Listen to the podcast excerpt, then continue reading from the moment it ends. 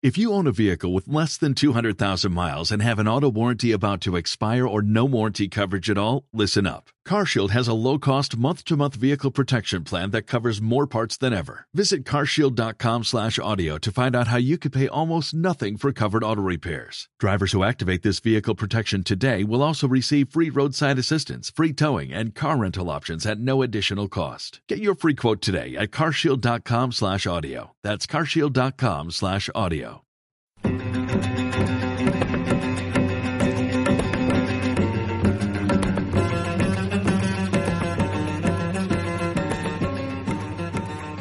Nos hemos familiarizado con algo que está ocurriendo demasiado frecuente. Eh, entre los días 17, 18, 19 de marzo de este año 2015, el mar Mediterráneo volvió a ver ahogarse a 700 inmigrantes africanos eh, que morían tratando de llegar a esa Europa que significaba para ellos el sueño de sobrevivir, no más, sobrevivir. A menos de una semana de que otros 400 inmigrantes africanos fallecieran en el mar Mediterráneo intentando llegar a Europa, esta vez un barco abarrotado de familias y personas desesperadas para encontrar quizás, bueno, una vida mejor, se hundió camino a las costas italianas y las autoridades de la Marina italiana creen que, que fueron 700, algunos hablan de, de 900. La diferencia realmente es espeluznante mencionarla. Pero de confirmarse estos números, en los últimos días habrían muerto más de mil inmigrantes, según sostuvo la, la encargada, la vocera de ACNUR, que es la organización encargada de Naciones Unidas para los refugiados eh, en Italia, Carlota Sami. Digamos que a ver, el número de personas que morirán ahogadas en el Mediterráneo en un intento desesperado por conseguir una vida mejor se irá multiplicando cada año a medida que crece en África y en muchos otros países la desesperación. Algo similar con otras características está sucediendo en, en los Estados Unidos, en la frontera de Estados Unidos, también protegida por una enorme valla. Es una ola de, de niños, inmigrantes, que llegan a, generar una verdadera crisis humanitaria en Estados Unidos. Se habla de 52 mil menores de edad llegados de Centroamérica y que fueron detenidos o arrestados después de, de haber atravesado la frontera con los Estados Unidos. Eh, hay muchos casos, podríamos leer declaraciones de, muchos de estos chicos, de estos niños que escapaban también buscando una vida mejor o simplemente, como decíamos al principio, quizás simplemente sobrevivir. Eh, un pequeño relato dice que uno de los niños, César de nombre, tenía cuatro años cuando un grupo de hombres en su pequeña ciudad natal mató a su padre. Era un adolescente cuando comenzaron a amenazar a su hermano mayor. Cuando llegó a los 17 años, cansado de esconderse, abandonó Guatemala y se unió a esa marea de niños centroamericanos que no iban acompañados por ningún adulto ni por ningún familiar y que cruzaban la frontera con Estados Unidos. Según decía César, quería escapar de todo.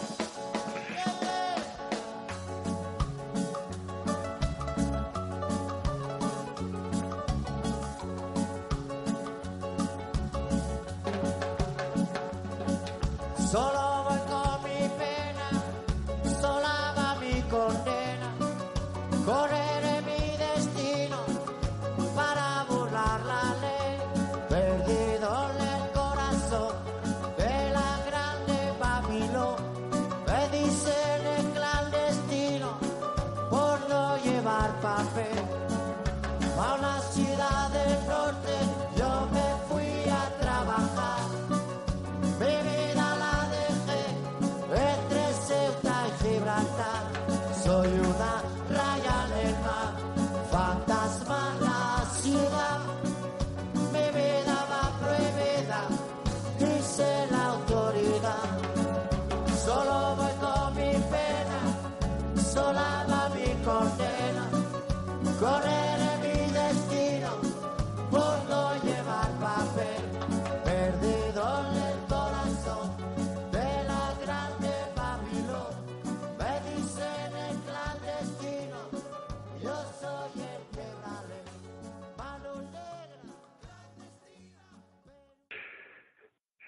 Esta es la realidad que estamos viviendo, pero esta realidad tiene, tiene un pasado remoto.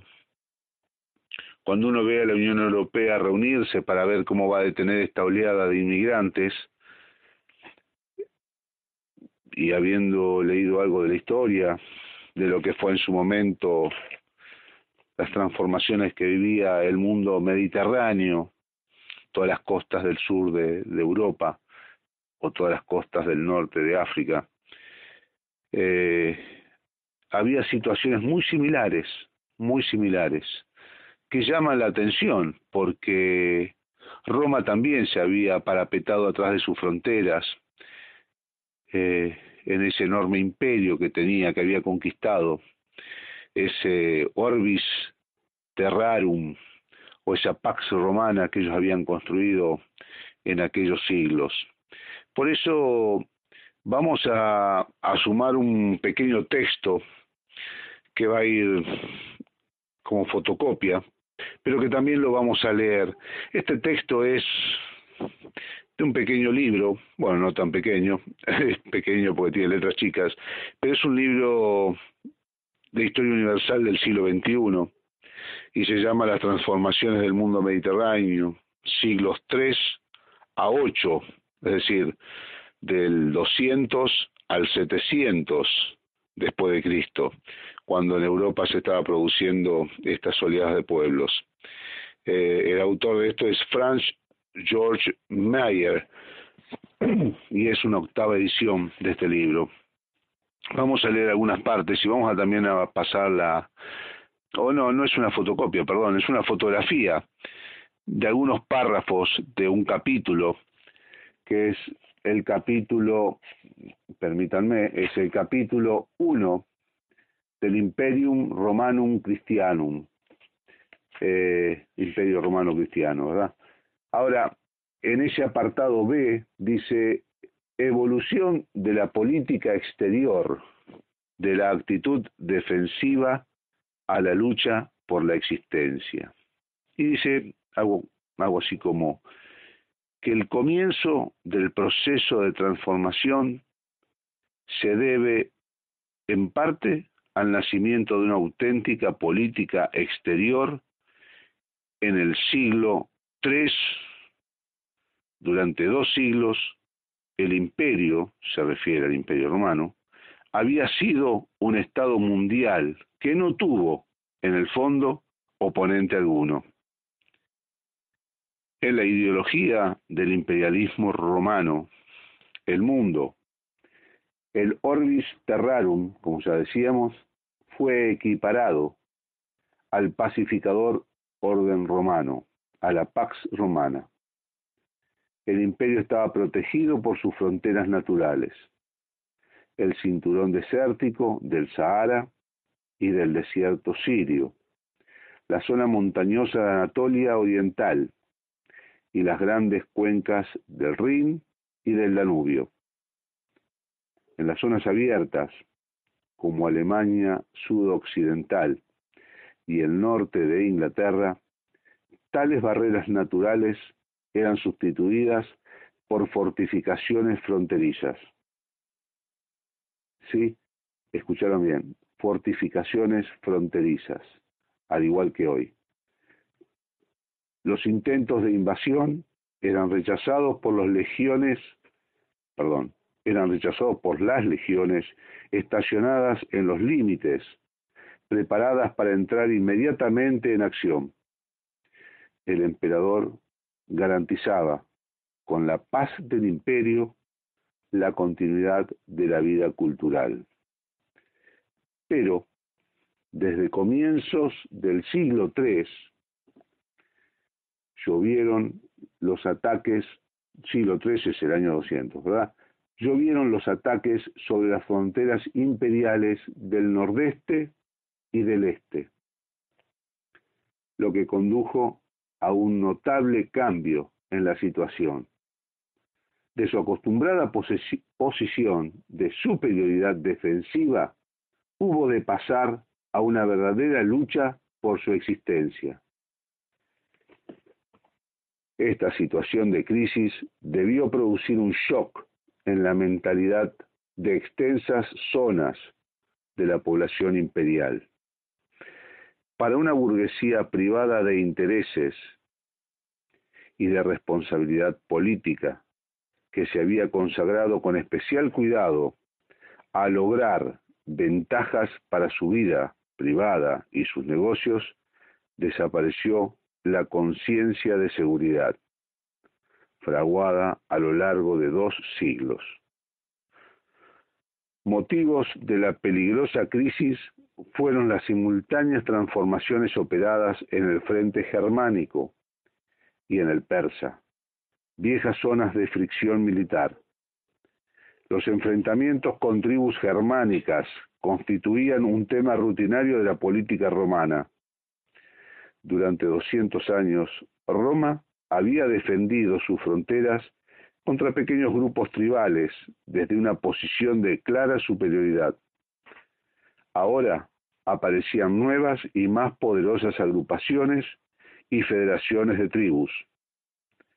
Alamanes, francos, marcomanos, cuados.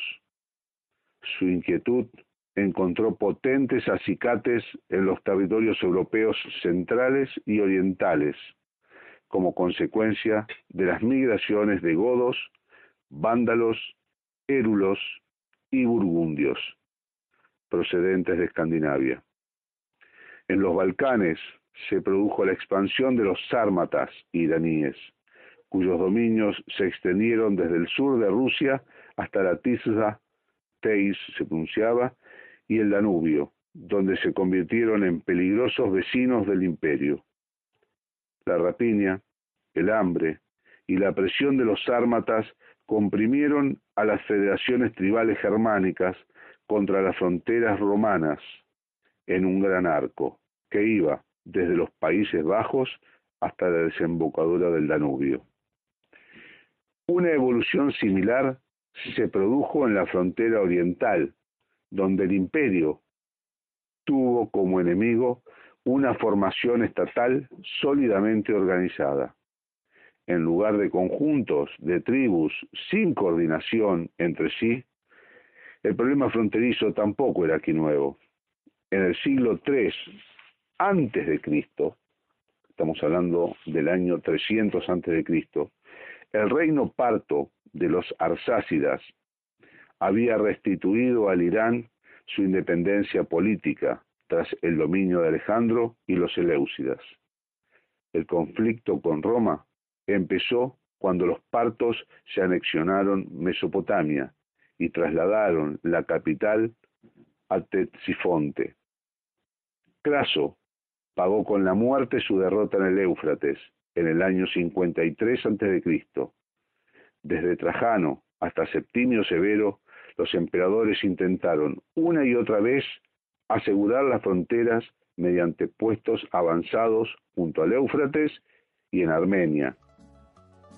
No obstante, el imperio parto, con su débil estructura feudal, no constituyó hasta entonces un serio peligro.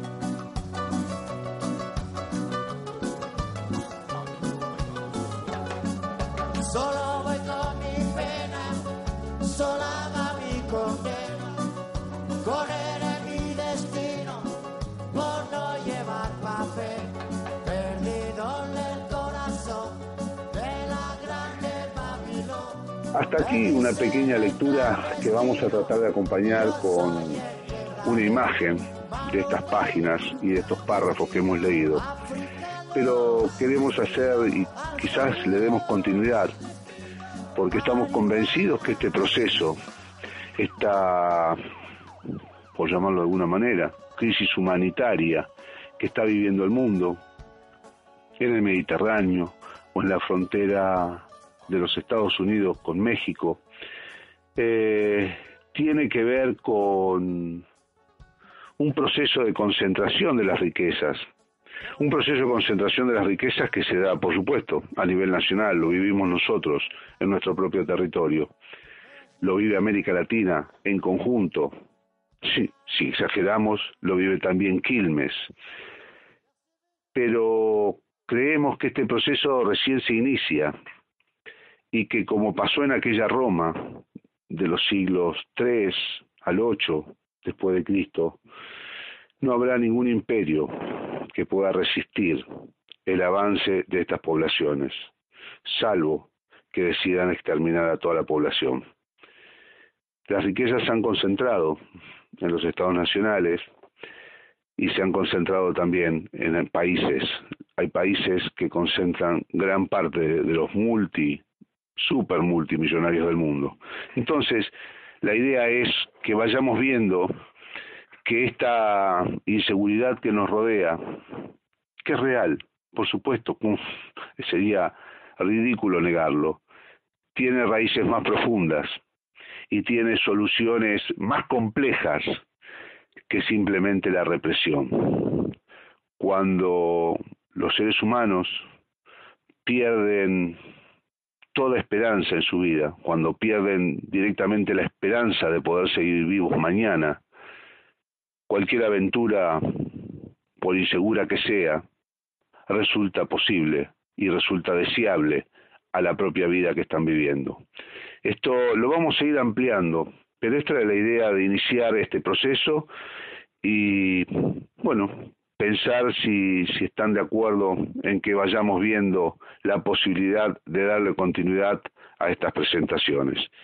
Entonces nos vamos a volver a juntar para seguir hablando de este tema, viéndolo desde esta América Latina, que al menos no está teniendo hasta cierto punto este tipo de problemáticas.